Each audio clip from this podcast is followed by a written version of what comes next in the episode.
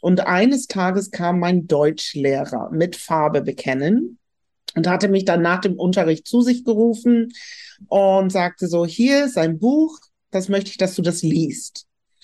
Und ich habe überhaupt nicht verstanden, warum ich das Buch lesen sollte. Ich habe das tatsächlich damals als, ähm, als Strafe, als Zusatzarbeit empfunden und erst im Nachhinein wirklich sehr viele Jahre später verstanden, dass er mich natürlich mit diesem Buch empowern wollte, mhm. mir Identität geben wollte. Gerade so siebte, achte Klasse sind wir ja immer so auf Identitätssuche und ich war damit sehr alleine gelassen und habe das abgelehnt.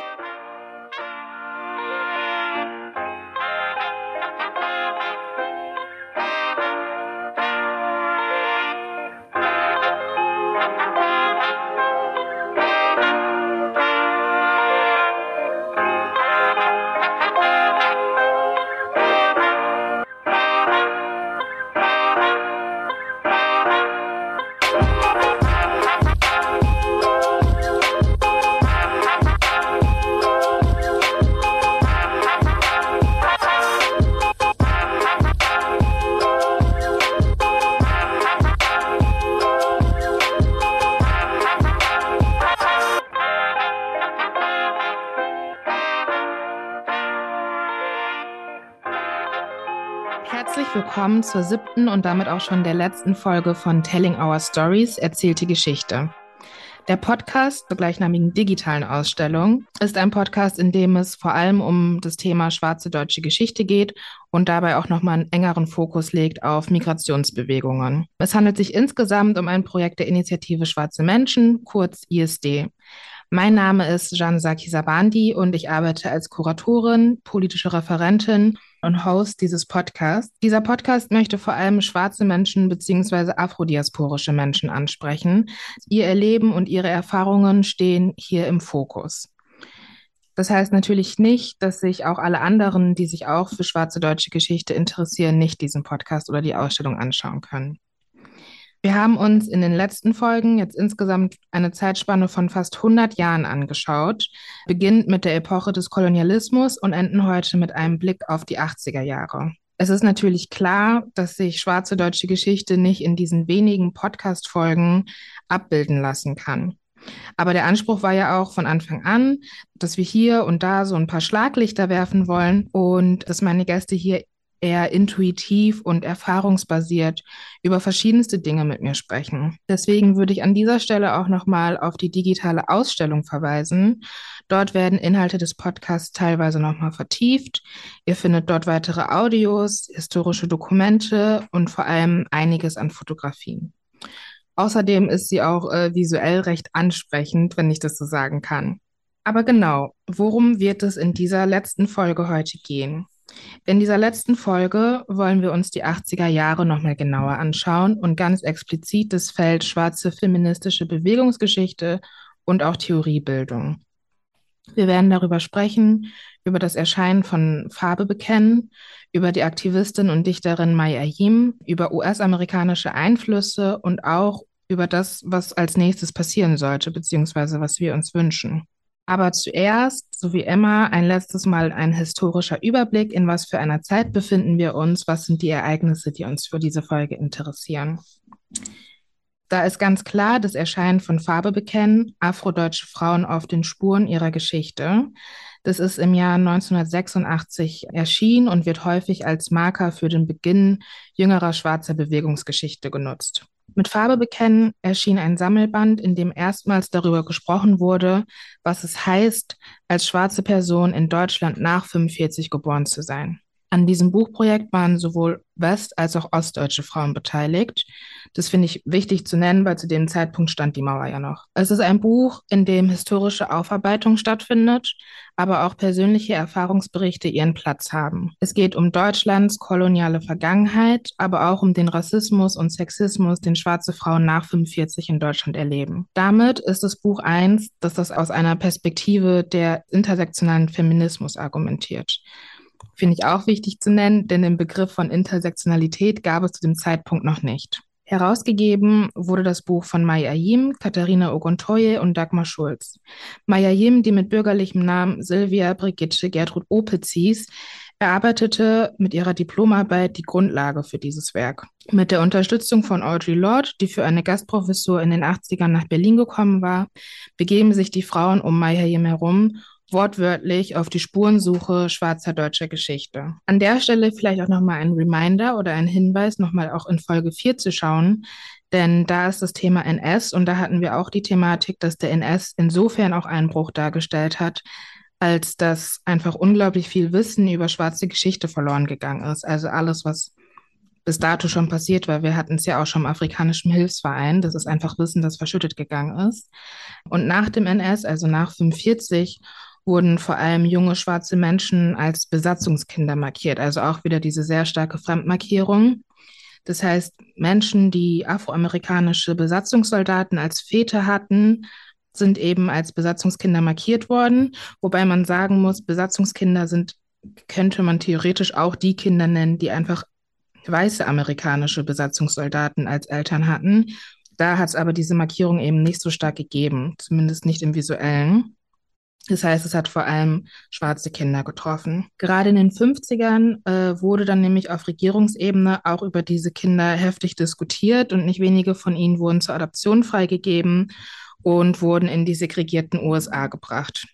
Die Autorinnen, die in Farbe bekennt zusammenkommen, haben teilweise diese Erfahrung gemacht, haben die Erfahrung gemacht, als Besatzungskind bezeichnet worden zu sein. Andere haben eine Familiengeschichte, die seit Generationen mit Deutschland verwoben ist. Viele sind in einem Heim groß geworden und haben ihre Eltern nie kennengelernt. Die Vorlesungen von Audre Lorde, die Gespräche mit ihr und den anderen schwarzen Frauen untereinander weckte letzten Endes das starke Bedürfnis nach Vereinzelung, die eben tagtäglicher Begleiter schwarzer Menschen in Deutschland war und vielerorts auch noch ist, etwas entgegenzusetzen. Wenige Jahre nach dem Erscheinen von Farbe bekennen gründete sich die ISD und ADEFRA, ein kulturpolitischer Verein für afrodeutsche Frauen. Es ist natürlich auffällig, dass diese Bewegungen sehr stark von Frauen bzw. weiblich markierten Personen getragen wurde und genau das wollen wir uns nochmal genauer anschauen und nochmal nachhaken, welche Rolle hatten schwarzfeministische Theorien in den 80er Jahren Deutschlands.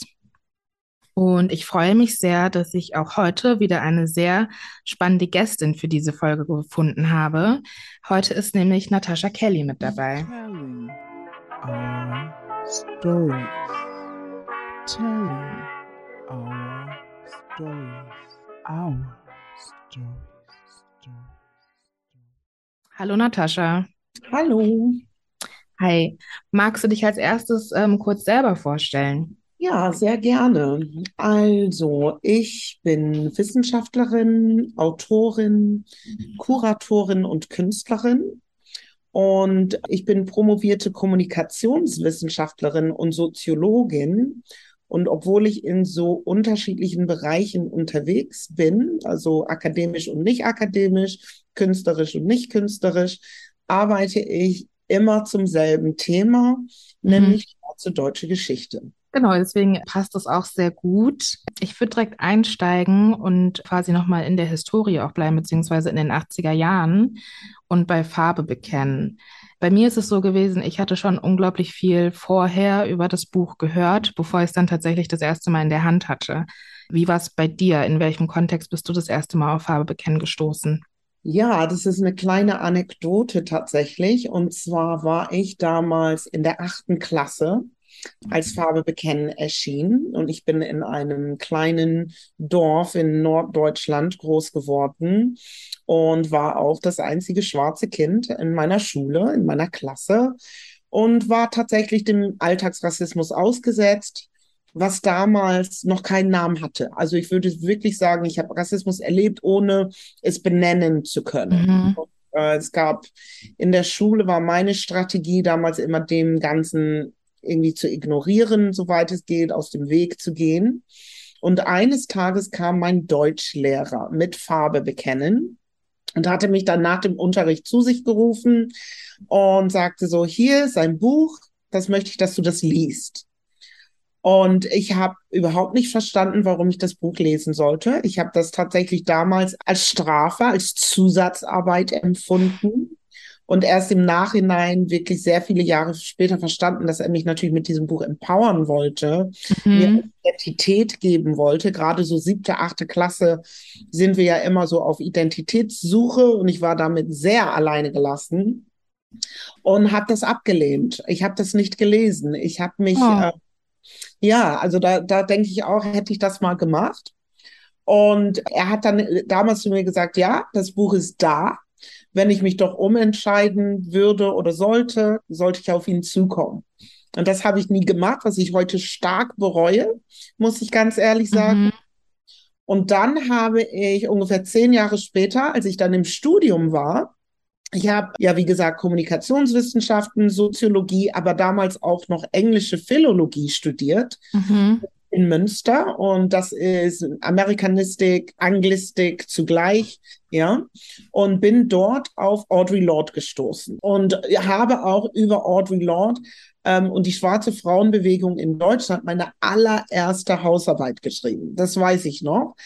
Die war ganz furchtbar. Also ich habe wiedergefunden und habe mich gefragt, oh mein Gott, was hast du da gemacht? Ja.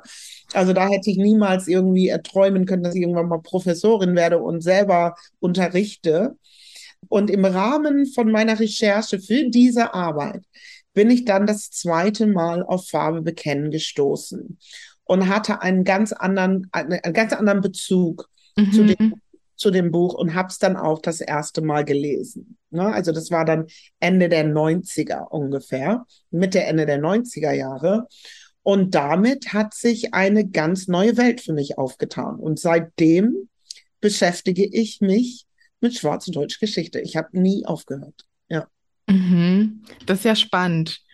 Ich überlege gerade, hätte ich es gelesen in der siebten, achten Klasse? Vermutlich nicht. Es ist ja auch eine Zeit, in der man einfach sein will wie alle anderen. Ganz genau, ganz genau. Und ich habe das wirklich als Strafe empfunden, ne? also, also diese Zusatzarbeit. Und ich war, mhm. muss ich auch gestehen, ja immer ein sehr lebhaftes Kind. Ich bin ja sehr, eine eher sehr extrovertierte mhm. Person. Mhm.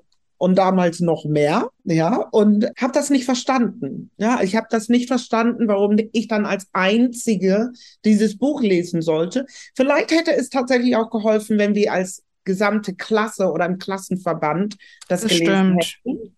Ja, und ähm, so war ich dann wieder so ein bisschen singled out. Und ich glaube, das war das, was, was ich ja sowieso ohnehin schon war und mhm. es deswegen abgelehnt habe. Ne? Aber jetzt rückblickend muss ich sagen, ich hätte es lesen sollen. Also das hätte mir schon sehr viel früher das Leben vereinfacht, auf jeden Fall. Ja, auch äh, Chapeau an den Lehrer, dass er da gedacht hat, ich habe da eine, der könnte es vielleicht gefallen, aber ich ja. sehe es wie du. Es hätte vielleicht die ganze Klasse lesen sollen und da wiederum ist es dann wahrscheinlich so gewesen, der Lehrplan hat es nicht hergegeben. Ganz genau. Und in den ähm, 80ern schon gar nicht. In den ja. 80ern schon mal gar nicht. Genau. Ja. Das Erscheinen von Farbe bekennen steht ja schon sehr im Fokus, wenn es so um jüngere schwarze Bewegungsgeschichte geht. Deswegen wollte ich dich fragen, gibt es weitere Ereignisse, die in der Zeit oder drumherum für dich wichtig zu nennen wären? Ja, auf jeden Fall. Also ich würde sagen, dass Farbe bekennen zu einer aufstrebenden Literaturbewegung gehörte, ähm, die ich heute auch wirklich als afrodeutsche Literaturgenre auch bezeichnen würde, mhm. wo natürlich viel nachgekommen ist. Ähm, ein paar Jahre später kam ja dann auch das Buch von Katharina Oguntoye, eine mhm. Familiengeschichte, was dann auch wirklich, wo sie wirklich die, die Archive erforscht hat und sehr viel auch über die Familie Dieck, die ja irgendwie in fünf, sechs Generationen mhm. war, ähm, erzählt, berichtet. Aber es gab auch eine starke Musikszene damals. Das finde ich auch ganz wichtig zu erzählen.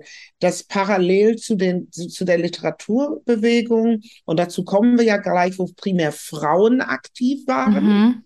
gab es eine starke Hip-Hop-Bewegung, eine starke Musikbewegung, wo dann eben der Hip-Hop nach Deutschland rüberkam mhm. und auch für mich ein Lebensretter war, weil es war dann plötzlich cool, schwarz zu sein. Das muss man ja auch dazu sagen. Ne? Mhm. Ne? Basketball kam, Hip-Hop kam und jeder wollte da ein Freund sein.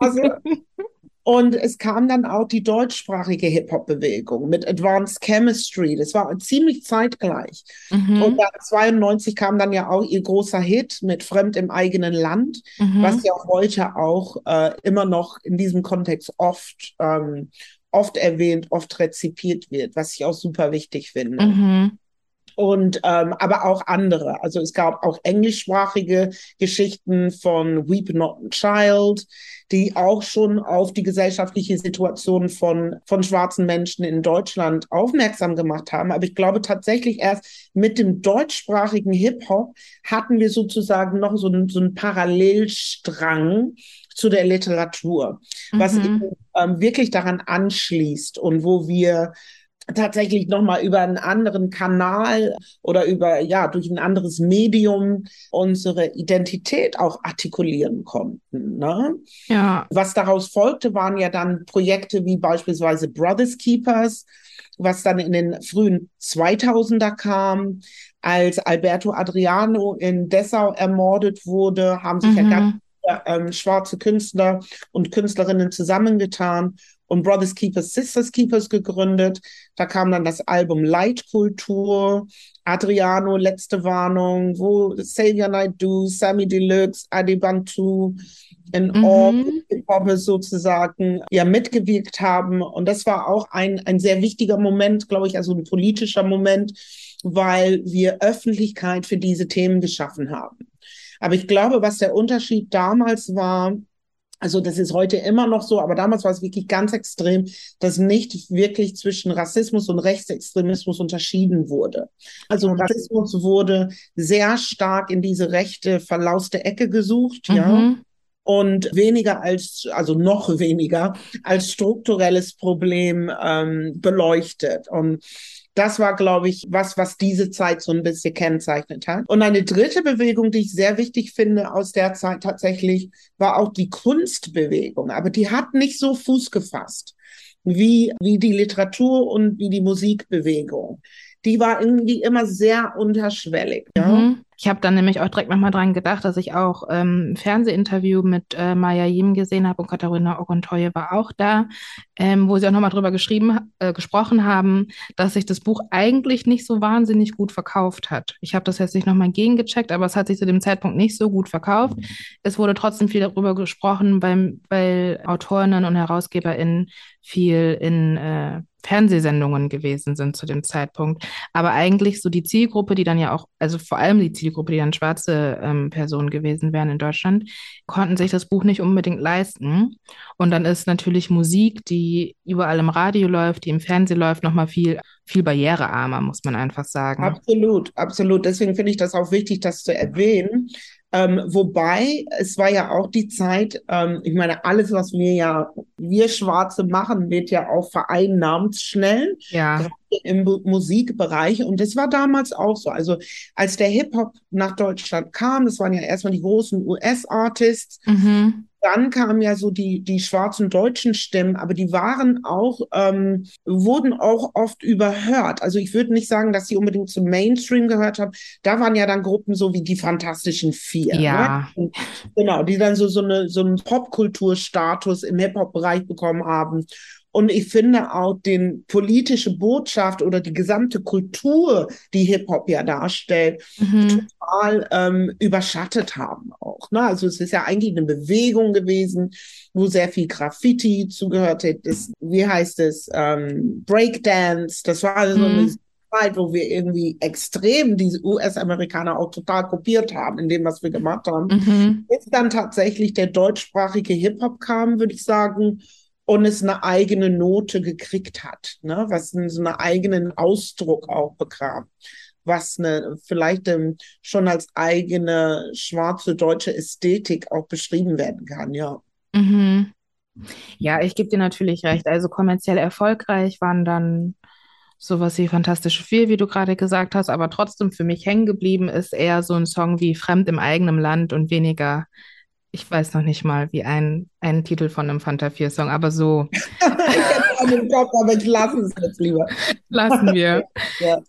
Genau, ich habe es in der Anmoderation ja auch schon quasi angeteasert, dass es ja einfach auffällt, dass es Bewegungen sind, die stark von Frauen, von weiblich markierten Personen äh, ja getragen wurden. Ich will gar nicht sagen, dass keine Männer mit dabei gewesen sind, aber mehrheitlich eben nicht. Und deswegen würde ich gerne nochmal auf das Thema auch dann Theorieproduktion zu sprechen kommen. Also im Endeffekt Farbe bekennen ist Theorieproduktion. Und du hast eben eines der ersten Grundlagenwerke im Sujet schwarzer Feminismus in Deutschland herausgebracht. Das Buch heißt doch ganz simpel Schwarzer Feminismus.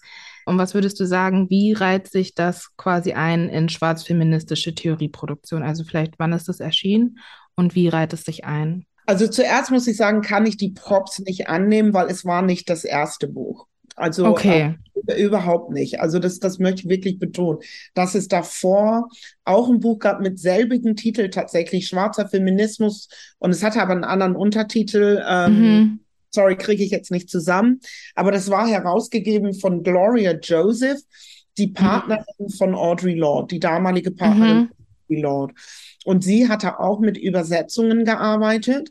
Und ich glaube aber, dass der Unterschied war, dass das sehr fokussiert war, diese Übersetzungen den ähm, US-amerikanischen Kontext wiederzuspiegeln.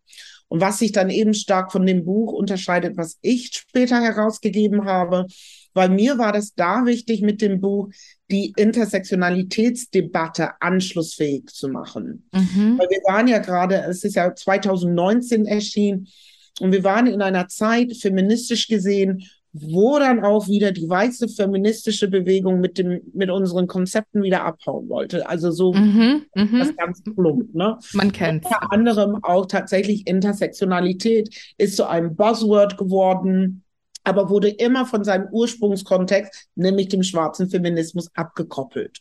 Und um dem entgegenzuwirken, habe ich gesagt, nee, es reicht jetzt, Leute, lass uns bitte unsere Tools, weil wir werden meistens irgendwie, werden diese Tools vereinnahmt und am Ende werden wir aus diesen Diskursen rausgeschrieben. Wir mhm. werden auch politisch, haben dann keine Teilhabe, weil die Sachen dann sozusagen wandern gehen, ja. Mhm.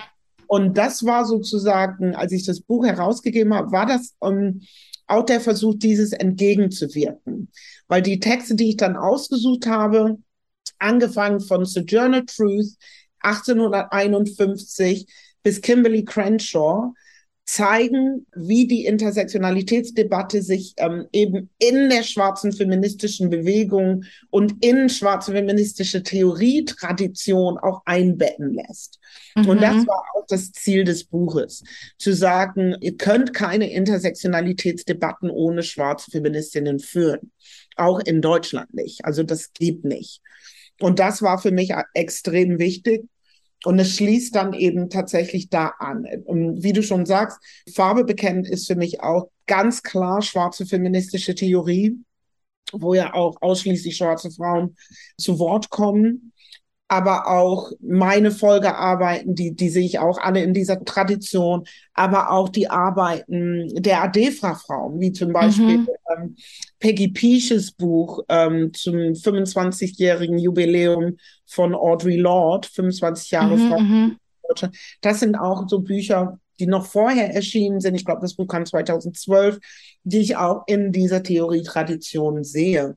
Also ich muss mich wirklich davon distanzieren, jemals die Erste für irgendwas gewesen zu sein. Absolut nicht, sondern respektiere alle Frauen, die vor mir gekommen sind, auf dessen Schultern ich stehe und ähm, die überhaupt diesen Weg für mich geebnet haben, diese Dinge zu machen und auch fortzuführen. Also ich sehe mhm. wirklich als Fortführung dessen. Ja, gut, dass du mich da auf jeden Fall nochmal korrigierst. Ich hatte das so in Erinnerung, dass ich bei dir zum ersten Mal so ein Grundlagenwerk einfach gefunden habe, wo so die Basics nochmal da sind. Genau. Und habe mich dann aber auch zu dem Zeitpunkt schon ein bisschen gefragt, warum du so die Entscheidung getroffen hast. Also du hast es natürlich gerade auch schon ein bisschen erklärt. Eben, es sind hauptsächlich US-amerikanische Texte, die du übersetzt hast und nicht nochmal ja, deutsche AutorInnen zu finden, die eben auch genau zu den Themen arbeiten. Genau. Also das hängt da tatsächlich mit der Intersektionalitätsdebatte zusammen, mhm. weil das wirklich das Ziel war, Reclaim Intersectionality. Das mhm. ist, also ich sag's wie es ist. Und ähm, ich würde das gar nicht jetzt irgendwie in so einem nationalen Kontext sehen, mhm sondern wie Audre Lorde eigentlich immer propagiert hat, uns als Deutsche als Teil der Diaspora zu verstehen. Mhm. Dass wir, dass unsere Debatten, gerade schwarze feministische Debatten, an den Debatten anderer schwarzer Feministinnen in der Diaspora anschließen. Mhm. Ähm, und so möchte ich eigentlich das Buch situiert wissen auch. Also, dass es weniger darum geht, jetzt zu sagen, ah, das sind US-amerikanische Autorinnen und mehr zu verstehen, das sind Autorinnen der Diaspora. Weil dann macht uns das wieder zu einer Gemeinschaft auch. Mhm. Und nicht über die Kategorie Nation, was ja sowieso, wie ich finde, sehr problematisch ist, auch historisch betrachtet, wo Rasse und Nation immer aufs engste verstrickt waren in diesem Land, ja. Ähm, aber ich nehme auch die Kritik an, tatsächlich. Und deswegen schreibe ich gerade mein neues Buch, es um, ähm, also ich fühlte mich sofort herausgefordert. Ich so, ja, nehme ich an und schreibe gerade ein Buch, wo es eben um schwarzen, um schwarze Feministinnen im deutschsprachigen Raum geht. Mhm. Ich bin wirklich gerade dabei, das zu schreiben. Es ist interessant, wie biografisch es wird. Mhm. Das war überhaupt nicht meine Absicht, aber ähm, es geht wirklich darum aufzuzeigen, dass es auch wenn wir andere, also wir können die US-Amerikanerinnen nie ganz weglassen. Also das ist tatsächlich, was mir jetzt beim Schreiben auch auffällt, dass es diese diasporische Verbindung immer schon gegeben hat. Also wirklich zurück zum Jahr 1900, wo eine Mary Church Terrell aus den USA hier in Deutschland war und auf der Frauenkongress äh, gesprochen hat, Race, mhm. Class Gender damals schon in die feministische Debatte eingeführt hat. Das ist also so weit reichen diese transnationale Beziehungen zurück. Ja. Mhm. Aber nichtsdestotrotz gab es schon immer schwarze Frauen im deutschsprachigen Raum, die politisch aktiv waren. Mhm. Und das versuche ich jetzt mit diesem neuen Buch eben genau in diese Leerstelle, die ich ungewollt geschaffen habe, sozusagen mhm. reinzugehen und die zu füllen. Okay. Gut zu wissen, dass da noch was kommt. Ja, auf jeden Fall. Bin ich müde. Wenn ich, wenn ich tot bin, dann höre ich auf. okay. Wo ich jetzt gerade nochmal aufgehorcht habe, aber gedacht habe, aha, das, das macht für mich auf jeden Fall sehr viel Sinn, ist eben tatsächlich mehr den Blick auf die Diaspora zu setzen und weniger das, genau das, was du gerade eben gesagt hast, mehr das Verständnis von Diaspora zu haben und weniger das Verständnis von, es gibt Nationen und die einen beeinflussen die anderen. Also ich glaube, man muss natürlich trotzdem weiterhin darüber nachdenken, was ähm, wird vielleicht tatsächlich eher aus einem US-amerikanischen Diskurs importiert und wie übersetzen wir das für unseren Kontext? Das muss man trotzdem, glaube ich, jedes Mal aufs Neue sich fragen. Ja. Genau, das Konzept von Intersektionalität lässt sich aber, glaube ich, ganz gut übersetzen. Absolut. Und ich muss auch dazu sagen, auch nur für die Vollständigkeit, ich habe das Buch natürlich nicht alleine übersetzt, sondern wir haben auch mit mhm. von schwarzen Frauen zusammengearbeitet, alle unterschiedlich positioniert, queere Frauen, cis-Frauen, alle, also alle, alle waren, waren irgendwie vertreten. Also natürlich nicht alle, weil alle gibt's ja nie, mhm. aber war eine Gruppe von, von, eine intersektionale Gruppe von schwarzen Frauen tatsächlich und bin ja gelernte Übersetzerin und habe dann im Prinzip diese Übersetzung korrigiert und angeleitet. Also nur mhm. zu also dass ich nicht alleine diese Übersetzung gemacht habe. Das finde ich halt auch wichtig, weil gerade im Kontext des, ähm, des schwarzen Feminismus hätte ich das auch nicht alleine machen dürfen. So, mhm. das, das finde ich auch als also politisch eben auch ganz wichtig. Und ich gebe dir völlig recht, dass es wichtig ist, auch zu verstehen, dass nicht alles eins zu eins übersetzbar ist. Ne? Mhm. Also es wird tatsächlich das Übersetzen weniger als dieses Wort für Wort verstehen müssen, sondern ähm, die Anwendbarkeit und die, diese, das Übersetzen als, ähm, als Prozess ja auch verstehen müssen. Ne? Also die mhm. Texte, die haben ja eine Debatte angestoßen und diese Debatte hält ja noch an. Und es war eben super wichtig, die Entwicklung dieser Debatte bei dem Übersetzen in den Blick zu nehmen. Mhm. Das ist ja was, ähm, ohne dir dann die nächste Frage vorwegnehmen zu wollen, aber das ist genau das, was wir als feministisches Handeln verstehen. Dass eine Sojourner Truth so früh wie 1851 beispielsweise angefangen hat, die Kategorie Frau aufzubrechen und mhm. zu zeigen, dass es keine homogene Kategorie ist. Und diese Debatte ist ja fortgeführt worden, nicht nur über äh, in Verbindung mit Race, sondern auch in Verbindung mit Class, mit sexueller Orientierung, mit Gender Identity und so weiter und so fort. Die ist ja nicht stehen geblieben im Jahr 1850, die Debatte. Mhm. Und ist auch nicht bei einer Kimberly Crenshaw in den späten 80ern stehen geblieben, sondern die wird ja immer weitergeführt. Und das war uns wichtig zu inkludieren, also diese, diese in, also in den Übersetzungen und in der Transferleistung, die durch Übersetzung entsteht, zu, ähm, zu berücksichtigen. Ja, tatsächlich wäre meine nächste Frage nämlich auch in die Richtung gegangen. Ähm, ich habe in einem Vortrag, den ich mir von dir angehört habe, hast du so relativ gesagt, dass du Übersetzen auch als feministische Praxis verstehst. Und da dachte ich, weil mich persönlich jetzt auch interessiert hat, wie genau du das äh, verstehst, wollte ich dich das nochmal fragen, aber darauf bist du jetzt ja auch eingegangen. Und ich finde es natürlich auch schlüssig, dass ähm, natürlich Übersetzen nicht bedeutet Wort für Wort, sondern immer Kontexte mitdenkt und auch immer mitdenkt, was war davor, was ist danach gewesen, was hat das oder jenes dann im Nachhinein auch noch ausgelöst. Ganz genau. Und das haben wir halt versucht zu berücksichtigen ne? Ähm, in den Übersetzungen aus einer schwarzen feministischen Perspektive, ja. Mhm. Warum, warum ich finde, das Buch auch eine gewisse Aktualität hat, beziehungsweise zeigt, wie aktuell diese Texte immer noch sind. Mhm. Ja, also weil die in, in die Debatte mit reingenommen werden, in eine deutschsprachige Debatte jetzt vorliegen, mhm. ja, eben möglich machen, dass wir nicht mehr exkludiert werden aus unseren eigenen Kontexten. Ne? Also ja. das, das war so wirklich der Drive für mich zu sagen, dieses Low-Budget-Projekt mal wieder ähm, müssen wir, das Buch ist, ist echt wichtig, ja. Genau, du hast recht, es ist so auf jeden Fall wieder sehr aktuell. Ich habe das Gefühl, diese Debatten führen wir immer wieder, wenn es darum geht, dass man, dass einem wieder auffällt, dass weiße Feministinnen sich gerne hier und da bedienen. So eine Debatte haben wir jetzt, aber werden wir auch mit Sicherheit nochmal haben und hatten wir ja auch, als du das Buch äh, herausgegeben hast. Alle also, Jahre wieder, ne? Alle Jahre wieder. ja. Genau, ich würde weiterhin bei deiner Arbeit bleiben, beziehungsweise bei deinen Projekten äh, wo auffällt, dass es Maya Yim und Millie sind, auf die du dich immer wieder beziehst, auf die du immer wieder zurückgreifst in deiner Arbeit. Über Millie hatten wir auch kurz gesprochen in Folge 2, als es um den Kolonialismus ging und vor allem um äh, die Expressionisten. Und mich würde interessieren, warum es genau diese beiden Figuren sind, die anscheinend einen besonderen Stellenwert haben.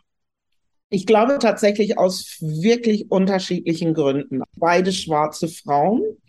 Und ich glaube, dass die größte Herausforderung für mich in meinem Leben war es, eine schwarze Frau zu sein. Es ist immer noch. Also es ist gerade in einem deutschsprachigen Kontext, weil uns eben wirklich wenige Vorbilder gibt, war das einer meiner größten Herausforderungen immer, mich als schwarze Feministin zu zu definieren, zu identifizieren, aber nicht indem ich nur sozusagen den weißen Feminismus umkehre und da mhm. schwarz vorschreibe, sondern wirklich zu verstehen, was bedeutet dieser intersektionale Feminismus und wie lebe ich ihn? Na, und wie kann ich ihn in, in einem deutschen Kontext, wie kann er Bestand haben und wie hat er Bestand und wie hat er vor mir Bestand gehabt? Und ich glaube, aus dieser Perspektive sind diese beiden Figuren wirklich aus unterschiedlichen oder Persona, sage ich jetzt mal, aus unterschiedlichen mhm. Gründen für mich sehr wichtig gewesen. Mai Ayim, glaube ich, lässt sich schnell erschließen, natürlich aus meiner eigenen Biografie. Die hat mir Worte gegeben. Und mhm. sie hat mir, und für eine schwarze Deutsche, die selbst Deutsch lernen musste, als junges Mädchen, war sie für mich über Sprache ähm, als Handeln, als Performance aus dieser Perspektive immer sehr wichtig gewesen. Deswegen ist ja dann auch die Performance-Reihe My Sister entstanden, mhm. was dann, dann im Prinzip sich so ein Empowerment-Theater für junge schwarze Frauen entwickelt hat, auf der Grundlage von Sisters and Souls und wo, wo das Sprechen über, das Benennen von und das Artikulieren ich etwas ist, was sich vielleicht durch Mai oder von Mai gelernt oder mich inspiriert fühlte, mhm. das machen. Also ich glaube, das ist das, was sie für mich wichtig macht, aber auch, glaube ich, auch für viele andere wichtig macht. Bei Millie war das anders tatsächlich. Bei Millie war das erstmal die historische Kontinuität, die in ihrer Persona steckt. Also sie ist ja sozusagen unsere große Schwester, die in den frühen 20. Jahrhundert irgendwie in Deutschland gelebt haben muss. Also ich habe noch nicht gefunden, herausgefunden, von wo sie kam. Aber was meine Recherchen ergeben haben, ist, dass sie längere Zeit in Deutschland gelebt haben muss. Ja. Sie war nicht nur Stippvisite da, sagen wir mhm, mal. Mhm. Was sie auch in gewisser Weise zu einer schwarzen deutschen Macht, so einer der früheren schwarzen deutschen Frauenmacht. Mhm. Und ich finde, bei ihr kam noch mal ähm, in einer anderen Form als bei, bei Mai Fragen der Körperlichkeit hinzu. Ja, also was, also meine eigene persönliche Recherche begann tatsächlich als Kommunikationswissenschaftlerin über die Sprache. Äh, mhm. Rassismus und Sprache, was mich natürlich auch mit Mais Arbeit verbindet, ja.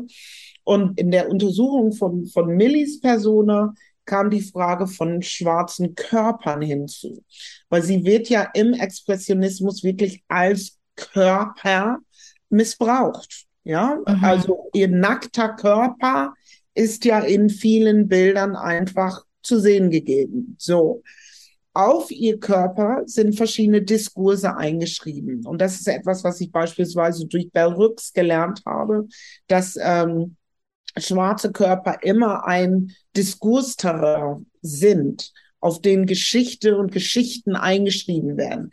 Und deswegen habe ich dann eben durch die Persona Millie die Debatte noch weitermachen können, dass es nicht nur um Performance geht und Sprache und mhm. Information, sondern auch unsere Körper als Fläche der Erzählung zu nehmen. Ne? Also und es hat dann sozusagen diese Geschichte für mich, was mit Mai begann, nochmal erweitert. Ja, also das ist definitiv ein Zusammenhang dieser beiden mhm. Personen für mich mit unterschiedlichen Schwerpunkten. So würde ich das sagen.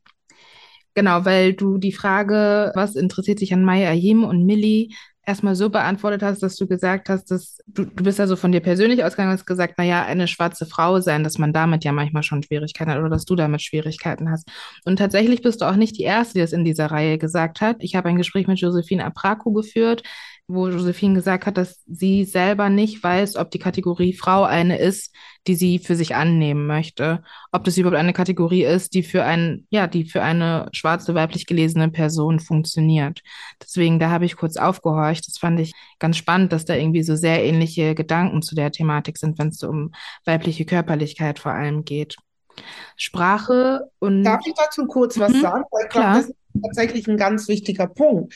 Weil wenn es um, um, um das Frausein in einem deutschen oder ich würde sogar noch weiter fassen, in einem europäischen Kontext geht, ist ja von dem weißen Mann definiert worden, was weiß weiße Weiblichkeit ist und gar nicht von weißen Frauen. Mhm. Und ich mhm. glaube, das ist das, was wir zurzeit herausfordern. Ne? Also nämlich genau diese Vorstellung von was bedeutet Weiblichkeit, was bedeutet die Kategorie Frau. Und wenn wir gerade dabei sind, nicht nur das Patriarchat zu dekonstruieren, sondern auch strukturellen Rassismus und Kapitalismus, dann ist es tatsächlich naheliegend, dass auch die Kategorien, die sie geschaffen haben, mit dekonstruiert werden. Mhm. Und ich glaube, das ist Teil des Prozesses. Und jetzt kann ich es artikulieren. Und ich glaube, gerade so in meiner Pubertät oder so, ich habe ja irgendwie gar nicht gewusst, was, was mit mir passiert. Ja, also dieses Frau werden, mhm. das gar nicht so eine Selbstverständlichkeit sein kann für schwarze Frauen. Das ist jetzt das, womit ich mich zufrieden gebe. Aber dann stellt sich die Frage, was ist es dann? Und mhm. dann gilt es ja für uns neu zu definieren, was bedeutet das denn? Und ich glaube, in diesem Prozess mit der Arbeit, die ich mache, vielleicht auch was Josie macht, sind wir ja dabei, ne? Ähm, das neu zu definieren. Und zwar wirklich aus einer schwarzen feministischen Perspektive. Mhm. Genau, ja, den Eindruck habe ich auf jeden Fall auch. Ich würde gerne nochmal auf Mai Ayim zu sprechen kommen, beziehungsweise deine Auseinandersetzung, deine Arbeit zu Mai Ayim. Wenn ich mich nicht täusche, ist kürzlich das Buch äh, Soul Sisters 2 Inspiration durch Mai Ayim rausgekommen. Sisters and Souls, es gibt ja zwei, zwei Folgen schon. Mhm. Sisters and Souls, das erste kam zum 25. Todestag am 2015 zweite Edition 2021, ja. Mhm. Genau, ich habe das Buch noch nicht gelesen und würde dich deswegen ganz gerne fragen, wie die verschiedenen Autorinnen sich auf Mayayim beziehen. Es ist ja wieder ein Sammelband mit verschiedenen Texten, auch unterschiedliche Textgattungen. Ähm, ich glaube, ich muss zurückgehen und tatsächlich mit dem ersten Teil anfangen. Wie es überhaupt dazu kam, war nämlich, dass ähm, ähm, der Orlando Verlag mich gefragt hat, ob ich zum 20. Todestag von Mayayim etwas machen möchte. Und für mich war das wichtig, jetzt nicht noch ein Band rauszugeben, sage ich jetzt mal, was die Texte von Mai Ayim analysiert. Auch super wichtige Arbeit, aber die ist ja schon vielfach gemacht worden. Also ich wollte mhm. jetzt nicht noch eine Biografie schreiben, sondern mir war wichtig aufzuzeigen, was in den 20 Jahren seit ihrem Tod passiert ist. Und deswegen ähm, sind Texte dort versammelt oder gesammelt, die ähm, zeigen, wie diese Autorinnen von ihr inspiriert wurden und was in den letzten, in den ersten 20 Jahren nach ihrem Tod passiert ist. Und das sind auch unterschiedliche Frauen, kommen dort zu Wort. Einige, die Mai Ayim persönlich kannten, die auch in Farbe bekennen schon waren. Ika Hügel-Marschall, die leider nicht mehr unter uns ist, ja. ist ähm, hat einen ganz wichtigen Beitrag geschrieben. Katharina Oguntoyo hat das Vorwort geschrieben. Abena Adomako ist, ist drin, die auch im Farbe bekennen drin war und sozusagen diese Geschichte von Farbe bekennen weitertragen. Und dann kommen so die jüngeren Generationen, die eben dann zeigen, welche großartigen Projekte und wie sie von Mayayim, ähm, also welche Projekte sie gemacht haben und wie sie dann von Mayayim inspiriert so, worden sind in ihrer eigenen Lyrik beispielsweise. Mhm. Einige lyrische Texte drin. Es wird aber auch von der ESD berichtet. Damals war ähm, Jamie Scherer noch im Vorstand. Sie hat einen Text beigetragen, um wirklich genau diese Kontinuitäten auch nochmal aufzuzeigen. Und fünf Jahre später, also letztes Jahr, als dann Teil zwei kam, war das für mich wichtig, dieses Konzept aufrecht zu erhalten, aber die jüngeren, also noch mal jüngere Generation mhm. zu Wort kommen zu lassen. Also die sind dann noch mal fünf Jahre jünger und es war total toll, weil die gesagt haben, ah, als vor fünf Jahren, was ja im jungen Alter natürlich sind, fünf Jahre ist ja ein großer, fünf Jahre Stimmt. ist ein großer Sprung. Ja. ja.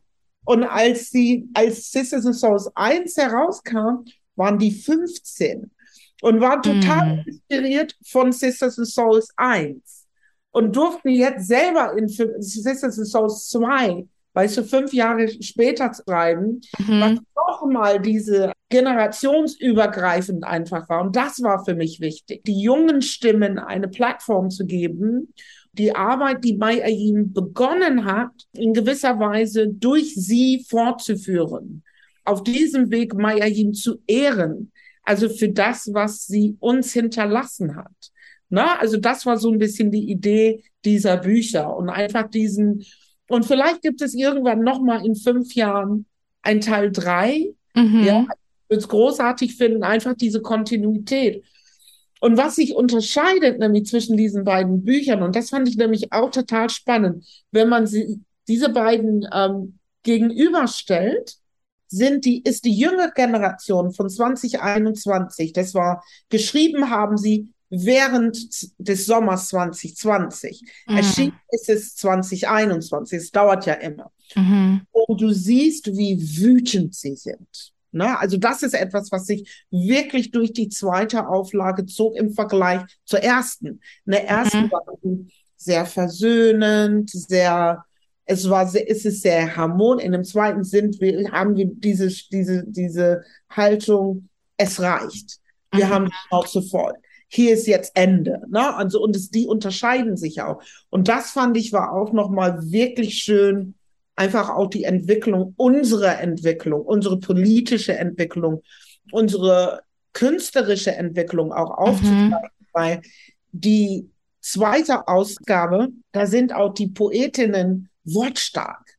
Also die sind richtig bam, bam, bam, bam. Ne? Mhm. Also wo wir uns in der ersten Aufgabe so vorsichtig an Worte herantasten. Mhm.